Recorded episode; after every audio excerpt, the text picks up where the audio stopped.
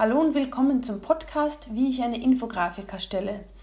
Was ist eine Infografik überhaupt? Eine Infografik vereint tolles, modernes Design mit komplexem Zahlen- oder Statistikmaterial, das durch die Visualisierung leichter lesbar und verständlicher wird.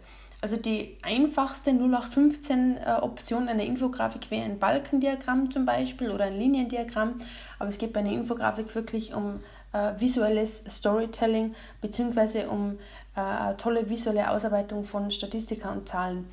Wikipedia meint dazu, beim Menschen steht die visuelle Wahrnehmung an erster Stelle der Informationsaufnahme. Texte müssen erst verstanden und danach inhaltlich eingeordnet werden. Infografiken haben hier Vorteile, wenn sie dem menschlichen Gehirn die Sachinformationen in vorbereiteter Form servieren.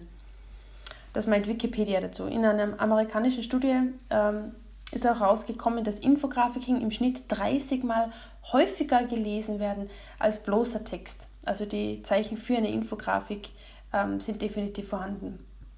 Also, wie erstelle ich eine Infografik, ich als Grafikdesigner? Das erste ist mal, sich Gedanken zu machen, wofür die Infografik eigentlich verwendet wird. Schließlich sind das Format bzw. die Größe, die Auflösung und die Farben vom Verwendungszweck abhängig. Also es macht einen Unterschied, ob ich die Infografik äh, drucke, dann muss ich mit dem ZMYK-Modus arbeiten und mit 300 dpi Auflösung oder auf einem iPad-Display gibt es wieder einen anderen Farbraum, RGB und eine andere Auflösung, 200 dpi oder auf dem iPhone oder ich brauche das Ganze als, als Werbeprospektaussendung, das ist immer unterschiedlich. Darüber hinaus spielt es auch eine entscheidende Rolle, für wen die Infografik eigentlich bestimmt ist. Eine Infografik für den Endverbraucher erfordert ein ganz anderes Design bzw. einen anderen Stil als eine Infografik für Geschäftspartner, die in der Regel etwas sachlicher ist oder auch reduzierter und minimalistischer. Sollte Infografik für ein bestimmtes Unternehmen erstellt werden, ist es sehr wichtig, dass das Corporate Design äh, der Firma ähm, äh, verwendet wird. Das heißt, es macht durchaus Sinn, dass man sich das Corporate Design Handbuch schicken lässt als Grafiker. Ähm, nach dem Briefing mit dem Kunden ordne ich die Daten einmal ein und teile sie in, in, in, Gruppen ein und diese Datengruppen werden als separate Stationen in der Infografik abgebildet. Hier ist es wichtig, dass man die Zusammenhänge versteht und die Links bzw. Verknüpfungen zwischen den einzelnen Datengrüppchen. Die logische Reihenfolge der Datengruppen ist maßgeblich für die Struktur der gesamten Infografik.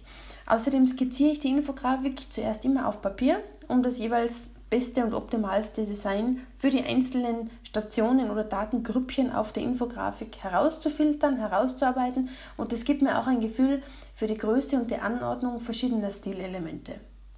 Dann ist es wichtig, dass ich mir ein Farbkonzept zurechtlege. Denn nur wenn einem Design ein Konzept zugrunde liegt, macht es erst richtig Sinn. So können zum Beispiel verschiedene Datengruppen separate Farben zugewiesen werden oder Prozentzahlen können mit einer besonderen Schrift und Farbe hervorgehoben werden.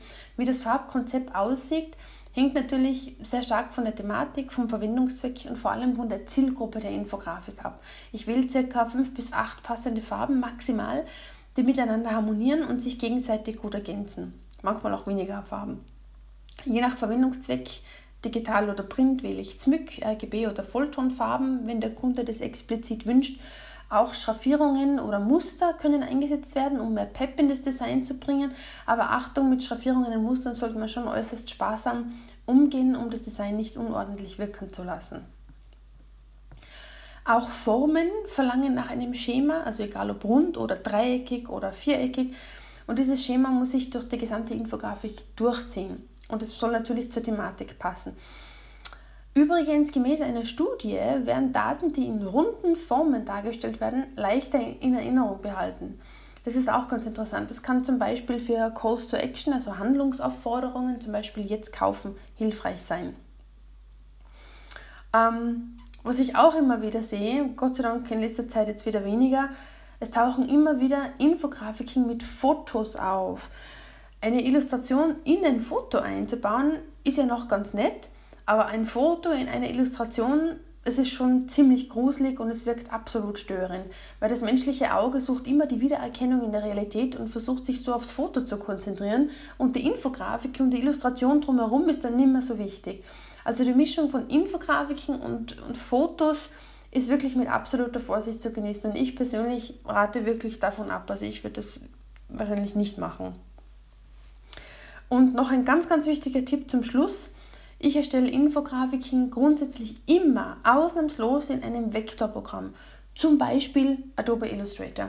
Das gewährleistet eine unlimitierte Skalierung ohne Verpixelung und nur so steht mir die volle Bandbreite an Designmöglichkeiten zur Verfügung. Ich habe von Grafikern gehört, die Infografiken in äh, Photoshop erstellen. Man hat weniger Designmöglichkeiten, kaum individuell erstellbare Designelemente und vor allem die Verpixelung bei der Vergrößerung. Ähm, und das ist ein absolutes No-Go. Also eine Infografik muss in jedem Fall in einem Vektorprogramm erstellt werden. Das war eine grobe Übersicht ähm, über das Thema Infografiken und wie ich als Grafikdesigner an diese Thematik herangehe. Es gibt übrigens auch noch einen Teil 2, wie ich eine Infografik erstelle, ähm, im Podcast oder auch auf meiner Website und auf meinem YouTube-Kanal.